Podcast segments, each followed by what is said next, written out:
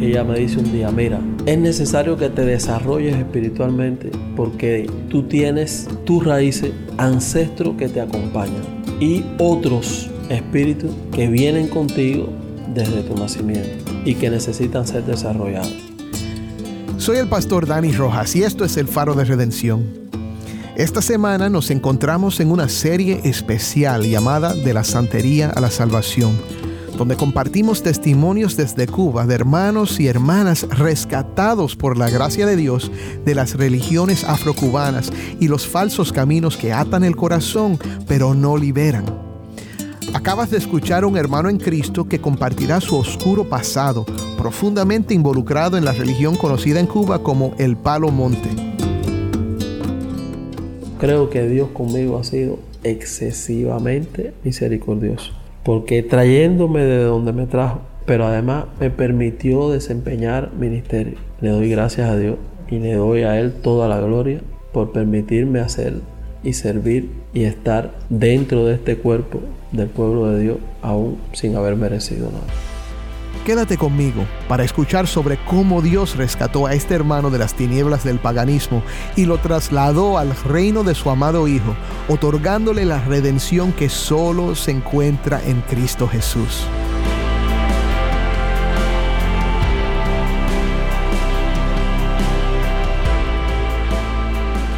Ahora regresamos a nuestro hermano en Cristo en Cuba, quien compartirá su sorprendente historia de cómo la gracia de Dios lo encontró y lo rescató de la oscuridad en la cual estaba perdido. Mi mamá fallece. Yo todavía no había cumplido los 15, iba a cumplir 15 años. Pasó el tiempo ahí y una de mis primas me dice, te voy a llevar a casa de una señora para que ella te ayude a canalizar algunos asuntos de tu vida, te lea el futuro y puedas tener pasos certeros en todo lo que tú tengas que hacer de ahora en adelante. Yo un poco con conocimiento de a dónde me iba a llevar, pero no de la magnitud de todo este asunto, le dije, no está bien, no hay ningún problema. Yo estaba estudiando un tecnológico en ese tiempo. El servicio militar hace un llamado especial y me mandan a La Habana. En eso, a esta prima mía, le dan la posibilidad de hacer un doctorado en Alemania y viene a la preparatoria a La Habana. Ella me lleva a casa de una señora que se llama Caridad. Esta era una cartomántica. Esa cartomántica me tira las cartas, me hace un poco de historia. Nos quedamos enlazados de manera que esa persona me iba a estar orientando en situaciones que me fueran desconocidas y que yo quisiera conocer. Al transcurrir el tiempo, ella me dice un día, mira, es necesario que te desarrolles espiritualmente porque tú tienes tus raíces, ancestros que te acompañan y otros espíritus que vienen contigo desde tu nacimiento y que necesitan ser desarrollados. Ella me da un eleguá de coco a partir de consulta que ella estaba haciendo con sus muertos, de, dicho de alguna manera. Así pasaron dos años un eleguá de coco para las personas que nos están escuchando, ¿qué viene siendo? El eleguá es el santo inicial de cualquier persona dentro de la religión africana. Es el que se conoce como el que abre los caminos, como el que te permite continuar avanzando. Es la iniciación, es el que te permite dar los demás pasos y entonces es espiritual porque ella, como santera, lo que hace es rezos, te entrega a ese santo y tú continúas. A partir de ahí eh, me invitaba cada vez que había una misa espiritual, cada vez que había reuniones de personas que pasaban espíritu o que veían y yo participaba. En una de esas reuniones visitó un señor que tenía un tal José, un muerto que le llamaban José. Cuando ese señor fue poseído por ese José, ese José dejó para mí la indicación de que tenía que ir a los pies de Orula porque yo necesitaba tener Cofá. El Cofá es el primer santo que da Orula, que es lo que llaman la mano Orula. Orula es la otra deidad, otra deidad del panteón. superior dentro del panteón africano superior a lo que es la regla Lucumí o Ocha o Santería. Y entonces que debía ir al pie de Orula para que definiera mi camino. Y pasó el tiempo y en un momento ella me dice, bueno, mira, vamos a hacer una cosa. Como todavía no hemos podido ir al pie de Orula, yo te voy a llevar a casa de mi padrino, que es eh, palero para que te tire los caracoles y si hay que ir al pie de Orula, ahí te va a salir. Ya ella lo había hablado con él, él me estaba esperando, me registraron. El registro es como una consulta que él hace directamente para ti, para ver qué el muerto de él le indicaba respecto a mi persona. Él le dice, mira, este hombre que me has traído tiene su propia luz, necesita tener guerrero. Guerrero es un lucero que es como un eleguá, pero ya material. Se dice material porque es a partir de eh, muertos y cosas, pero física. Es decir, hay que buscar un, hueso de muerto en el cementerio y hacer un grupo de ceremonia y con eso se conforma ese santo. Pasó el tiempo, volvimos a casa de este hombre y ellos estaban organizando una primera iniciación que es el rayarse en palo, que es lo primero que tienes que hacer para poder eh, recibir alguna deidad de esa rama. Se cita para un sábado para domingo en la madrugada. Los que pertenecían a esa casa preparan todo lo que se requería para eso y nosotros dimos el dinero para que se compraran los materiales. Materiales que son el chivo, el gallo, las hierbas que había que buscar, las diferentes tierras, eh, las diferentes aguas, los diferentes palos. Ya después de tener todo eso, entonces se empieza a las 12 de la noche con diferentes rezos. A partir de ahí, ahí tú estás en chorro, sin camisa. Entonces te hacen diferentes trazos en el cuerpo, empiezan diferentes rezos hasta que el padrino se monta, es decir, le asiste el muerto que a él le asiste y entra en un trance. Y a partir de ahí, estando en ese trance, él toma una navaja, te hace diferentes heridas en los trazos que tú tienes y esa sangre que sale de tu cuerpo va al fundamento que él tiene, que en este caso era un siete rayos. Esa sangre va encima de ese fundamento.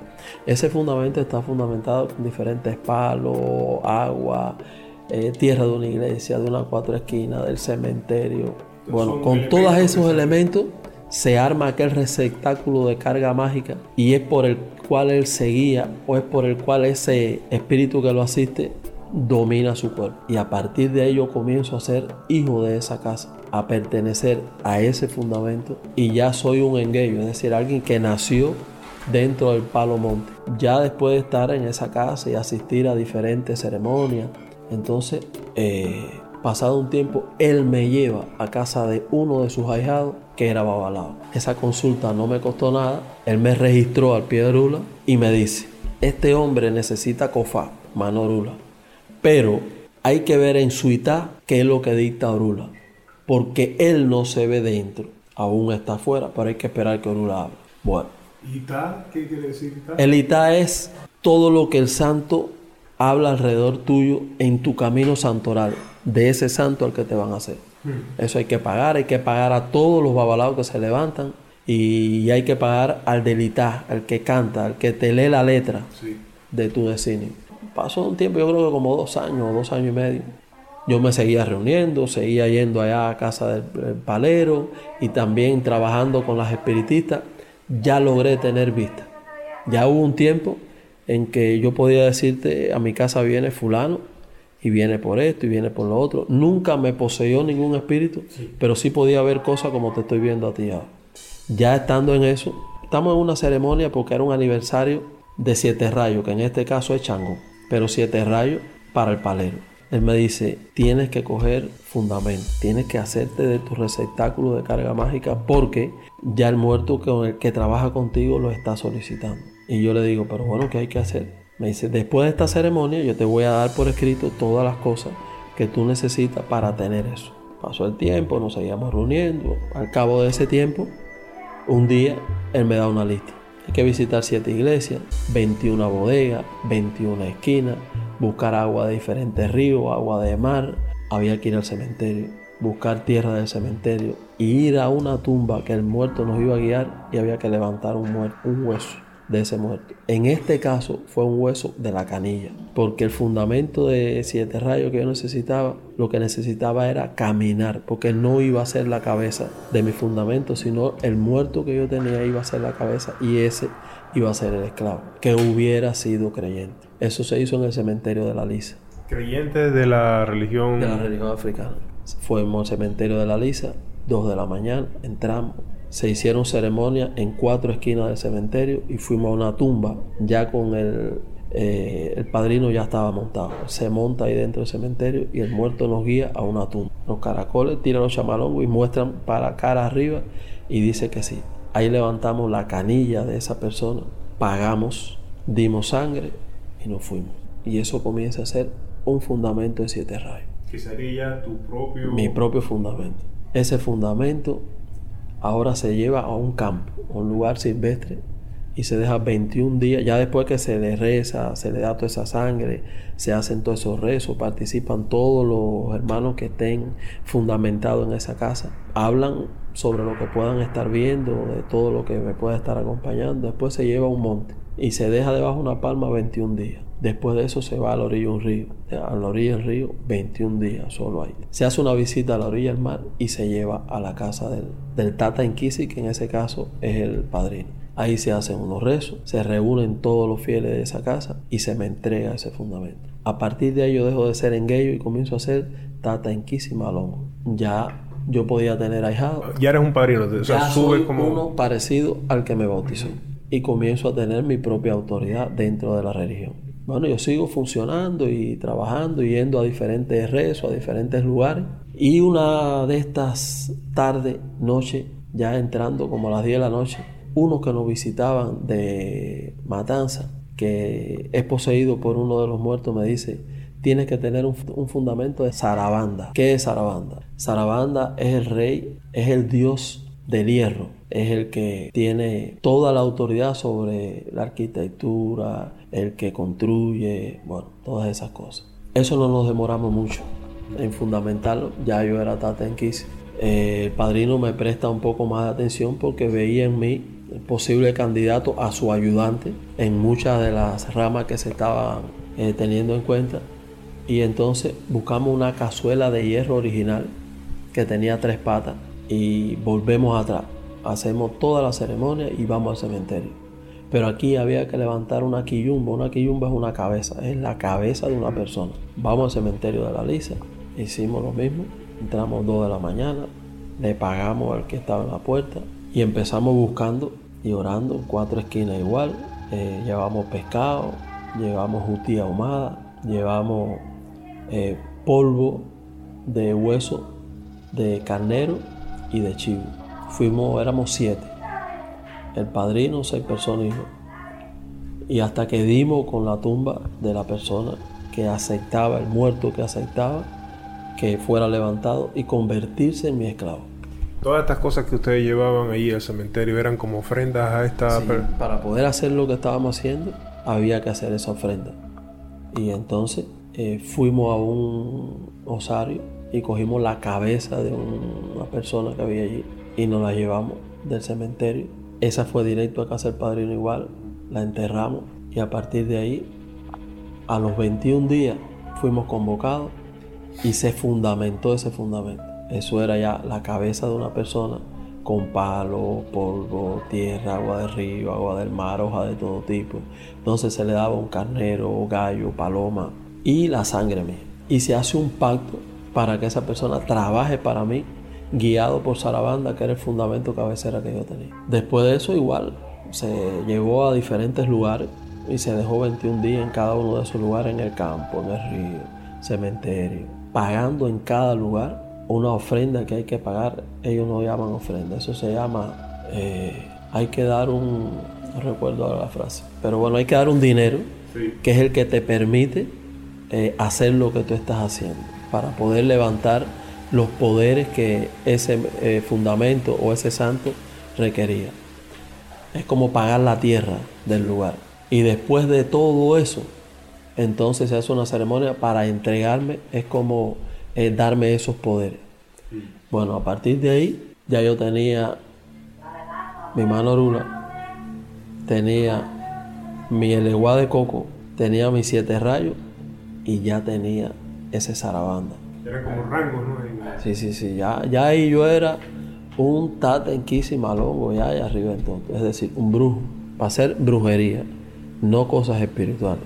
Brujería, el palo trabaja diferente al espiritismo e incluso a los babalaos, porque realmente es la parte oscura dentro de la religión africana. Es lo más profundo. Es lo más profundo. Son los que se dedican a hacer trabajo sucio dentro de la religión africana, independientemente a que hacen trabajo supuestamente bueno. Sí. Ahí no hay nada bueno, porque eso es un pacto con Satanás desde que comienza hasta que termina. Ahí, ¿Cómo decir que esta, estos seres que se poseían y, y que obraban en todo esto eran demonios? Claro, demonio. Ahí después que me hacen esa ceremonia de entrega, esa, ese día a las 12 de la noche, siete me acompañan al cementerio de la Lisa. Ahí tengo que estar casi hasta el amanecer durmiendo encima de una, de una tumba. De ahí nos retiramos y entonces ya yo solo tenía que recorrer siete bodegas, siete bancos, siete esquinas diferentes, siete lugares donde hubiera beneficio y abundancia, siete lugares donde hubiera calamidad y pobreza, siete lugares de día, siete lugares de noche. Toda una ceremonia de 7, 7 y 21 hasta completar todos los lugares que tenía citado visitar. Es como recibiendo diferentes poderes o autoridades dentro de lo que el contexto terrestre establece para recibir toda esa autoridad. Ya después de eso comienzo a ir a diferentes misas, participar en diferentes matanzas, a hacer yo mismo mi registro y consultar. Ya, ya llegaba a los lugares y consultaba gente y le hablaba y le decía cosas. Es decir, ya habían personas que al sentir ellos como que yo le estaba diciendo verdades, se sentían como estaba acertando en cosas que ellos querían conocer, venían y me pagaban y yo iba a una misa. Y así pasaron los años hasta que en el año 85 yo dejo de vivir en casa del tío donde yo vivía y me voy a vivir a casa de un amigo mío. Entonces ya no tenía dónde tener todos esos hierros y los saco a donde vivía el padrino. Y ahí pasan 10 años de mi vida, pero en el transcurso de esos 10 años viene la microbrigada. Y ahí es donde conozco a la que hoy es mi esposa, Caridad Ridón. Totalmente diferente. Ya en ese tiempo, un día ella va a, a la micro, eh, me impresionó cuando la vi, traté de volverla a ver y no pude con ella, hasta que en una ocasión como en la quinta ocasión, vamos a una reunión en el plan, allí estaba Caridad. Y fui adelante, le compré un guarapo, qué sé yo, conversamos como microbrigadistas, pudimos conversar ese día y, a partir de ahí nace una amistad que nos llevó a una relación. Ella me dice que ella es cristiana y yo le digo que yo no era cristiano, que yo tenía una religión diferente a la de ella. Ella a partir de ahí, que conoce eso, empezó a consultar con el pastor Beguía, creo que fue, de aquí de la iglesia del Cerro. Y yo empiezo a tirar mi chamalongo y como nunca antes en mi vida, primera vez de todas las mujeres que yo había tenido, que yo había hecho una consulta dentro de los santos que yo tenía que me daba que sí. Normalmente, siempre, yo tuve varias mujeres, pero nunca me había casado con ninguna, pero tuve varias. Y siempre el santo me dejaba una puerta de incógnita. Dije, bueno, esta es la mujer, pero qué coincidencia que piensa diferente que yo, cree diferente que yo. Pero ahí empezamos una relación. Después nos dijimos, bueno, vamos a darnos un tiempo para confirmar. Pero bueno, empezamos una relación porque a mí todo me daba que sí. Empezamos un noviazgo. Y voy, hablo con la mamá de Caridad, pido la mano de Caridad y la visité varias veces en su casa hasta que un día decidimos irnos a vivir al cuarto donde... ¿Seguías en, sí, sí, sí, en tu trabajo? Yo me mudo para San Cristóbal y ahí la casa tiene tres cuartos yo cojo un cuarto para poner todos mis santos.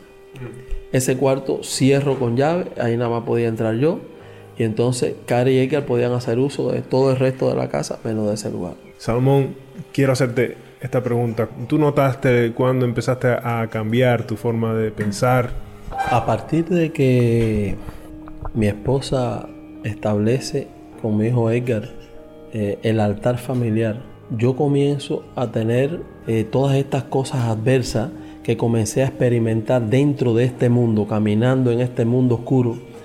Eh, y a veces venía y se lo contaba a ella, entonces coincidíamos en que no era correcto, en que ese no era el mundo, eso no era lo que yo quería para mi vida. Yo entré a ese mundo, pero sin conocer todo lo tenebroso y complicado que era y las cosas inhumanas que en él se hacían. Y este cuando estas cosas comenzaron a aflorar, a ser reales, a vivirlas, yo comencé a tener cierto rechazo. Ahí comienzo a desatender los santos que yo tengo en la casa. Ya ese cuarto lo cerré y me pasaba tiempos en que no entraba. Y comencé a tener una relación ya diferente con mi familia, sino incluyéndome en estas cosas. Y comienzo en una ocasión a visitar la iglesia. En el año 98 yo llego como visita, como amigo a esa iglesia. Y del 98 al 99 nosotros tuvimos bastante y ellos me visitaban a la casa. El 10, 10 de octubre del año 99, un domingo cayó y terminó el culto. Y ahí yo sí le digo, pastor, hoy sí vengo a entregar mi vida a Cristo. Quiero poner fuera de mi casa todas las cosas que yo tengo. Y él me dijo, voy a orar por ti y en el nombre del Señor tienes toda la autoridad para decidir cómo Dios te guíe. Lo único que quiero que sepa es que tienes que hacerte el propósito de no mirar atrás. Satanás no va a estar tranquilo nunca y te va a estar asediando siempre, pero descansa en el Señor, ora y léete estos versículos. No tengas temor, haz conforme a como Dios te ha indicado, porque el Espíritu te ha guiado para que tú hagas esta decisión y Él va a estar contigo. Ese día llegué a la casa, almorcé y como a las 10 de la noche entré en el cuarto y empecé a desarmar todo aquello en el piso de aquel cuarto y a ponerlo todo boca abajo. Después que hice eso, cogí alcohol y hice una candela que llegaba a la altura del techo. Después que todo eso se quemó, que eché agua y apagué. Yo creo que eran como 10 o 12 sacos de cosas. Y todo lo traje para aquí, para la orilla del río, eh, el Kibú, en Puente Grande. Bajamos ahí Lucillo y en la parte abajo del río, ahí deposité todo aquello ya destruido. Terminé a las 12 de la noche. Al otro día ya ese cuarto estaba pintado, ya mi esposo y yo habíamos morado y lo dedicamos para que las mujeres tuvieran su café talento.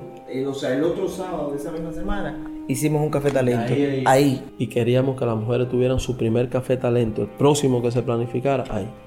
Y entonces por un buen tiempo cada vez que le coincidía en que era mi esposa la que debía dar en su casa el café talento, las mujeres se reunían en ese lugar.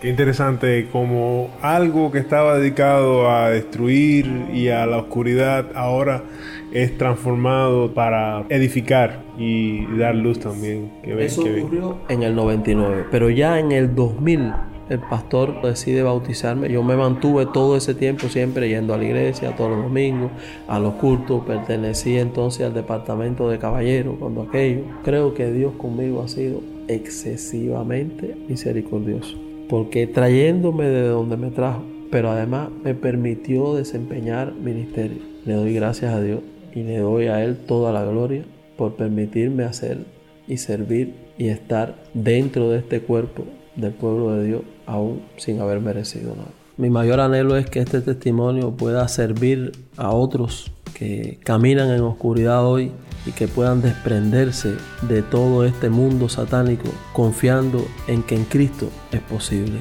y que solo en Él hay redención. Gracias,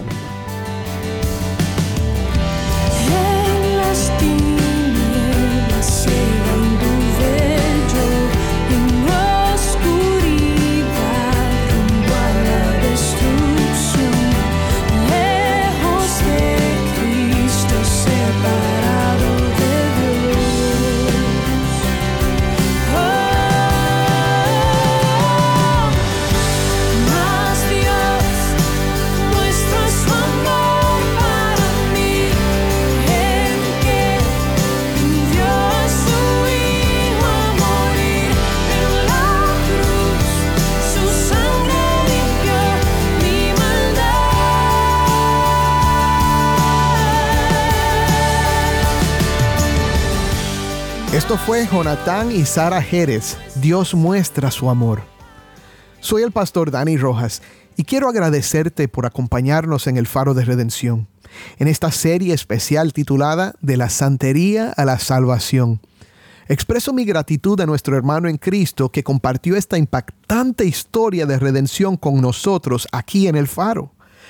Antes de terminar, quiero compartir contigo la lectura de un pasaje muy relevante al tema de esta semana. Esto es Primera de Juan 4, del 1 al 6. Amados, no crean a todo espíritu, sino prueben los espíritus para ver si son de Dios, porque muchos falsos profetas han salido al mundo. En esto ustedes conocen el Espíritu de Dios. todo espíritu que confiesa que Jesucristo ha venido en carne es de Dios. Y todo espíritu que no confiesa a Jesús no es de Dios. Y este es el espíritu del anticristo, del cual ustedes han oído que viene y que ahora ya está en el mundo. Hijos míos, ustedes son de Dios y han vencido a los falsos profetas, porque mayor es aquel que está en ustedes que el que está en el mundo. Ellos son del mundo, por eso hablan de parte del mundo y el mundo los oye. Nosotros somos de Dios. El que conoce a Dios nos oye. El que no es de Dios no nos oye. En esto conocemos el espíritu de la verdad y el espíritu del error. Mi oración es que todos lleguemos a conocer al Espíritu de la verdad, porque es el Espíritu que da testimonio de nuestro Redentor Jesús, quien es el camino, la verdad y la vida. Nadie puede venir al Padre ni experimentar la vida abundante de la redención, sino a través de Él. Créelo. Amén.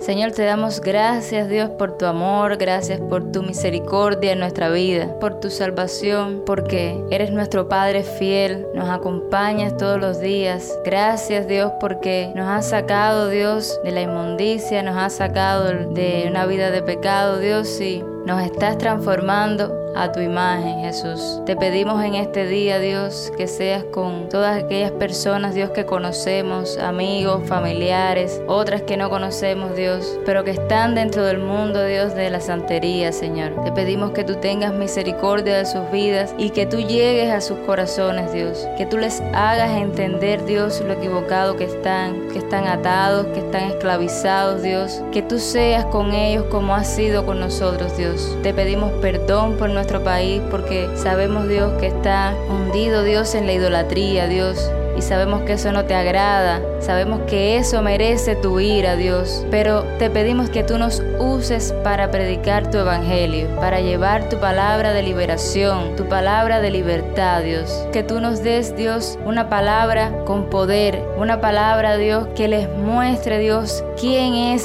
realmente el Dios, creador de los cielos y la tierra, el Señor de todas las cosas. Ayúdanos, Dios, a tener compasión, a no juzgar, sino a hablar con de nuevo tu palabra, Dios, a tener misericordia de las personas, así como tú has tenido misericordia de nosotros, Dios, y que no tengamos miedo, que no pongamos trabas ni obstáculos, Dios, para predicarles, Señor, tu palabra a ellos. Tú eres un Dios de libertad, que da paz, que da sosiego, Dios, que mengue la santería, la idolatría aquí en nuestro país. Sabemos que eso no te agrada, Dios, pero queremos hacer lo correcto, Dios. Queremos enseñarle y mostrarle a la gente quién tú eres. En el nombre de Jesús, que es sobre todo nombre y tiene poder. Amén. Soy el pastor Dani Rojas y estás escuchando el faro de redención. Si estás escuchando desde fuera de Cuba, te invito a considerar apoyar este ministerio. Puedes hacer una inversión de impacto visitando a nuestra página web en elfaroderedención.org diagonal donar. De nuevo, elfaroderedención.org diagonal donar. Agradecemos mucho tu apoyo y que Dios te bendiga abundantemente. Te invito a que me acompañes mañana aquí en el Faro de Redención para seguir escuchando sobre cómo Dios está trasladando a hombres y mujeres de las tinieblas a la luz, de la muerte a la vida y de la santería a la salvación.